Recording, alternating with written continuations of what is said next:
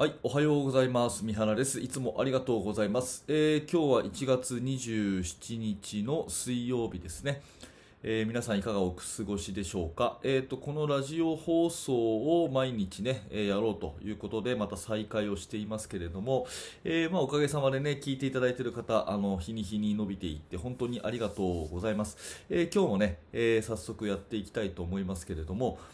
今日のテーマはね、キャッチミスが減りません。えーこういうテーマなんですね。あの、メルマガの読者さんからこんな、えー質問をいただいたので、えーまずこれを読ませていただきます。えミニバスの指導者です。えドリブルなしの3対3、え5対5をやっていますと。良い面はたくさんありますが、えーとにかくキャッチミスが減りません、えーどうしたらいいでしょうかという質問をもらったんですね。えー本当にありがとうございます。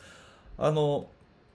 私がやってる無料のねメルマガ講座の方では、えー時々こう課題ということで、えーこんな練習をやってみてくださいみたいなのをね、えーご紹介するところがあるんですね。で、えとにかく私はドリブルなしの5対5っていうのがとっても効果的なので、えーぜひぜひやってみてくださいっていうことでね、え課題をこうお出しして、えそれに対してねやってみましたっていうことでこう反応を返してくださったという中で、えーそういうやり取りをねメルマガの方でやってますので、まあ、もしよかったらねえー、とこれをお聞きのあなたも、えーぜひそちらの方に参加していただければなというふうに思うんですが、はい、で本題の方でですね、まあ、これ、えー質問者さんに、えーいただいたのはキャッチミスがとにかく減らないと。ドリブルなしの5対5をやってパッシング、パッシングでやるんだけどキャッチミスが減らないのをどうしたらいいですかと。でひたすら、えーパスの練習とかね、えーキャッチの練習たくさん繰り返してるんですけどなかなか減らないと。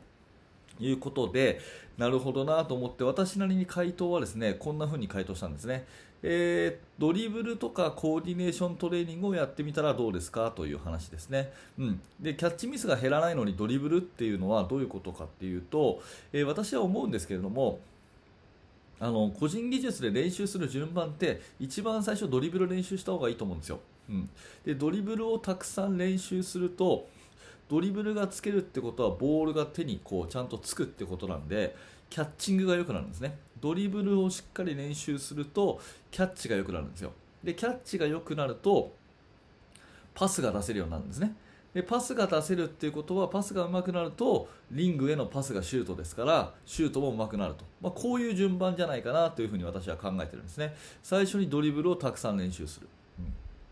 でそうするとドリブルが上手くなるとキャッチングが良くなる。でキャッチが良くなるとパスが出せるようになると、ね、でパスが出せるようになるとシュートもうまくなるっていうこういう順番が一番こう効率がいい、えー練習の順番かなというふに思うので、えーまあ、この質問者さんにはドリブルの練習たくさんしたらいかがですかというね、うん、パスばっかり練習してるから、えーパスがうまくなるとは限りませんよなんていうアドバイスはさせてもらったんですね、えーなのでドリブルの練習をあんまりねこうやらないってなると結局ね、えー、と他のあのパスとかシュートのところにも、まあ、そのハンドリング力っていうのが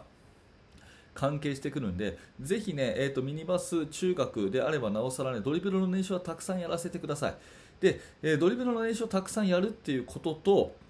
あとは試合中ドリブルをやたらつくっていうこととは全く別だと思っていいと思うんですね。えーまあ、いわゆるパッシングゲーム、私もね、えーできるだけドリブルを少なくチームでボールをこうシェアしてやるようなバスケットが、えー見ててもやってても楽しいと思うので、まあ、そういうのを教えているわけですけれども、まあ、やっぱり結局ドリブルがね個人技能として上手くないとパスも上手くならない。キャッチも上手くならないっていうふうに私は思うので、えーまあ、試合中にドリブルが多くなるからドリブルの練習はさせないっていうのはちょっと違うかなっていうふうにあの私は個人的には思います。だからドリブルっていうのはねたくさん練習することで巡り巡ってパスやキャッチも良くなるよということがまず一つですね。うん、であとドリブルのいいところっていうのはやっぱり1人で練習できることですよね、まあ、パスっていうのは相手がいないとなかなか練習できない。あとシュートも、まあ、1人でできますけどもリングがないとシュートはできないということですよねだけどドリブルっていうのは本当にボールさえあればうん、もう本当にどこかでね、えー本当ちょっとした場所ででいくらでも練習できるのでそういう意味ではですねドリブルをやる練習方法をちゃんとこうあの選手に教えてあげるっていうことも大事かもしれませんね、まあ、そんなことでですね、えーまずドリブルの練習をしたらいかがですかっていうお話をしました。あともう一つコーディネーショントレーニング、まあ、これはいわゆる運動神経を鍛えるトレーニングで、えー、自分の体を思い通りに動かすそういう、ね、練習方法のことを言います、まあ、コーディネーショントレーニングについてはあのメインチャンネルの方で、ね、結構いくつも動画を出してるんですが、まあ、例えばキャッチミスが減らないっていうことは原因をもうちょっと深掘りしていくとですねいくつかの原因があるんですね、えー、ボールがこう来た時にとっさに手が出せないとかっていう、まあ、リアクションって言われるね、え、ものだったりそれから、えパスを出す方の人がですね近いのにすごい強いパス出しちゃうとか、まあ、そういうのあの differencing っていうんですけど力の強弱の問題とか、まあ、そういういろんな要素があるのでそういう神経系を鍛えてあげるっていう風にするといいですよね例えば今言ったリアクションのところで言うと、えー、手をね後ろに組んで手を後ろに組んでパスを出した瞬間にパッと手を出すそういう練習をするとか。うん、こういうのリアクションですよね、うん、または背中を向けてもらって、えー、背中を向けてもらって名前をねおい三原って呼んだ瞬間にパッとターンしてもらってパスを出すとかね。こういうちょっと難しいことをしてリアクションの、あの